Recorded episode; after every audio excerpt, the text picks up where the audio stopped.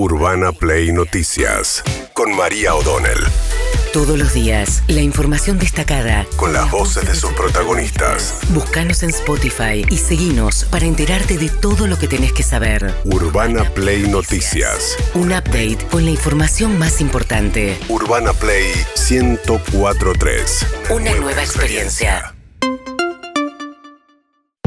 Bien, por un lado, hasta la madrugada, ¿eh? mucha tensión con el conteo de votos en la provincia de Córdoba. Eh, hay un tema con el escrutinio cerca de las 2 de la mañana. Sin embargo, Martín Yarlora, que es el candidato del peronismo de Schiaretti, que es un peronismo que no tiene nada que ver con el kirchnerismo, dijo que la tendencia es irreversible, dijo que es el ganador de la provincia. Máximo perjudicado o los máximos perjudicados hoy en esta jornada que a esta altura no tiene resolución somos todos los cordobeses y en especial aquellos que tendríamos que tener el derecho a festejar por el esfuerzo que hemos hecho en esta campaña. No hay, no hay más perjudicados, claro, que lo que nos está pasando a nosotros. Lamentablemente, a esta altura, en una provincia como la nuestra, tendríamos que tener todos los resultados y no los tenemos. Ahora sí tenemos nosotros los escrutinios provisorios y a esta altura debemos estar ya aproximadamente en el 90% del conteo con 50 mil votos de diferencia.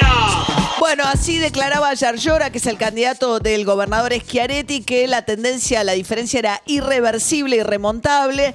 Eh, es el actual intendente de la Córdoba Capital, sí. eh, que le gana, si es que esto se corrobora, a Luis Juez, el candidato de Juntos por el Cambio, que ayer decía lo siguiente Luis Juez. Es muy fácil mirar la paja en el ojo ajeno, pero no la viga del propio. Entonces es más fácil ver la pésima calidad institucional del Chaco, en Misiones, en Tucumán, pero nosotros no nos queremos dar cuenta de esto. Te juro por mi vida que venía preparado si el resultado electoral era el que correspondía, decir dónde está el intendente de Córdoba, voy a ir a meterle un abrazo. Eh, porque soy de los tipos que sabe ganar y sabe perder. Lo dije el día que me robaron en la puerta del correo. Me preparé para ganar, también me preparé para perder.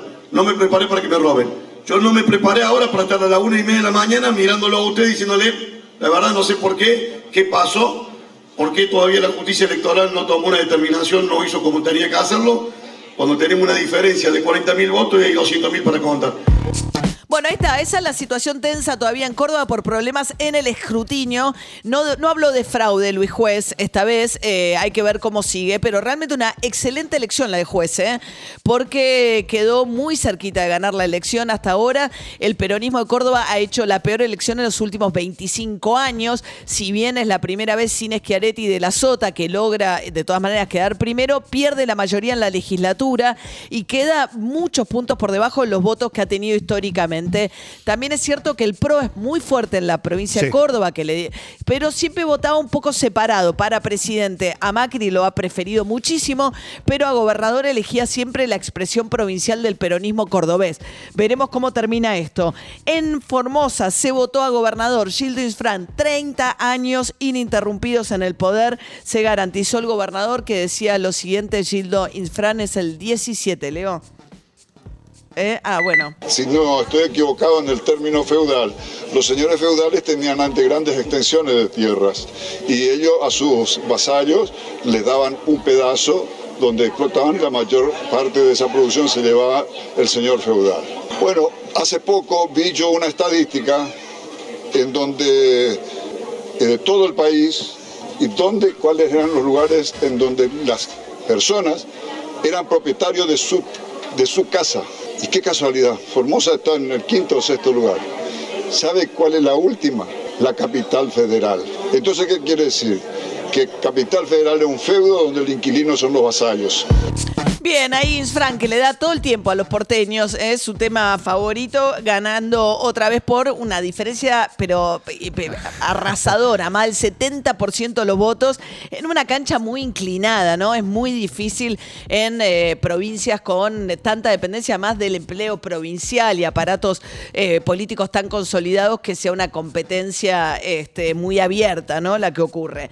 Mientras tanto, Sergio Massa debuta hoy en su calidad de ministro de Economía y candidato del oficialismo, habiendo bajado a último momento a Guado de Pedro, la vicepresidenta Cristina Fernández Kirchner, apostando por Sergio Massa, que en un reportaje que le hicimos con Ernesto Tenenbaum eh, para CNN recientemente, escuchen lo que decía sobre ser candidato y ministro al mismo tiempo. La cuestión electoral y ser ministro de Economía es incompatible en la Argentina. Entonces no. Eh, se puede dejar de ser ministro de Economía en abril, mayo, junio. Me parece que en todo caso lo que hay que hacer es cumplir con los objetivos que la sociedad espera que cumpla, no, no correr atrás de la búsqueda de, de nada distinto a lo que tengo que hacer hoy. Eh, no hoy hay- tengo que ser ministro de Economía y cualquier, cada instante en el que pierdo el foco es una decisión menos que tomo que puede perjudicar mucha gente. Bueno, es incompatible, veremos hasta cuándo sigue en el cargo, ¿no? Sergio Massa eh, hoy va a tener equipo económico, todavía le falta cerrar el acuerdo con el fondo. Mientras tanto va a ser acompañado como candidato a vice por Agustín Rossi. Ese fue el lugar que llenó Alberto Fernández. La situación estaba muy complicada. Alberto Fernández y Cristina Fernández Kirchner, yo tengo entendido que no hablaron, que fue todo a través de intermediarios, de lo mal que está la relación. ¿Qué poder tenía eh, Alberto Fernández para el cierre de listas? Bueno, si él le bajaba el pulgar a Scioli, Scioli no le quedaba otra que bajarse su candidatura. ¿Qué condición había puesto Massa para ser candidato? Que no hubiese internas con Scioli. Bueno, y que pidió él, denme el candidato a vice, dijo. ¿Qué le contestaron del lado de Cristina Kirchner? Tráeme algo razonable. Si me traes algo razonable con el candidato a vice, vamos. Bueno, lo que entendió Alberto Fernández, porque tiene un pasado kirchnerista, fue el jefe del bloque kirchnerista en la Cámara de Diputados, era que primero es una, una oferta menos razonable, que era Victoria Sí. Tolosa Paz.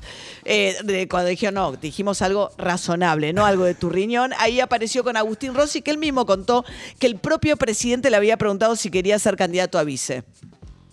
Me avisó el presidente de la Nación, va, me llamó para decirme que existía esta posibilidad y si estaba de acuerdo en acompañar a Sergio Massa como candidato a vicepresidente. Entonces el candidato lo que se dice es, Rossi es el candidato de Alberto Fernández. Bueno, me lo propuso él, sí. sí, sí. Me propuso él y me, me explicó claramente lo que todos sabemos, digamos, ¿no? Que había una, una necesidad y, y de diferentes lugares, desde la CGT, desde los gobernadores, que planteaban la posibilidad de que exista una lista de unidad y que apareció la que, que esa lista de unidad, el que estaba en mejores condiciones de encabezarla era Sergio Massa. El presidente iba a proponer el candidato a vicepresidente y en ese, en ese marco ingresé, ingresé yo a la fórmula, ¿no? Sí.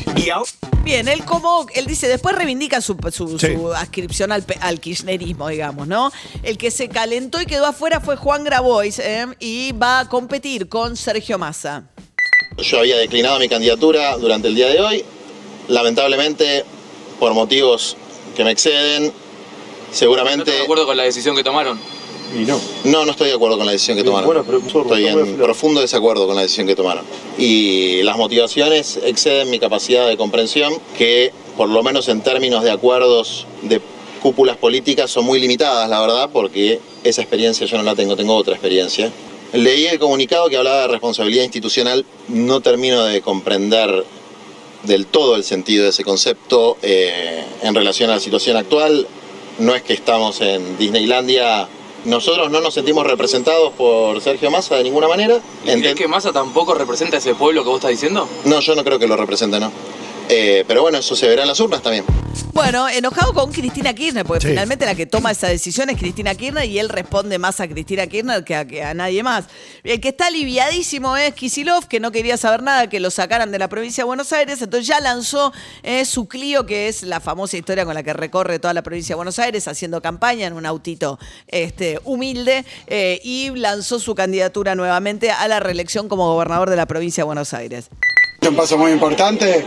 Ahora obviamente atravesar esta distancia, puestos a trabajar, por supuesto, como todos los días, seguimos ejerciendo la función con mucha energía también.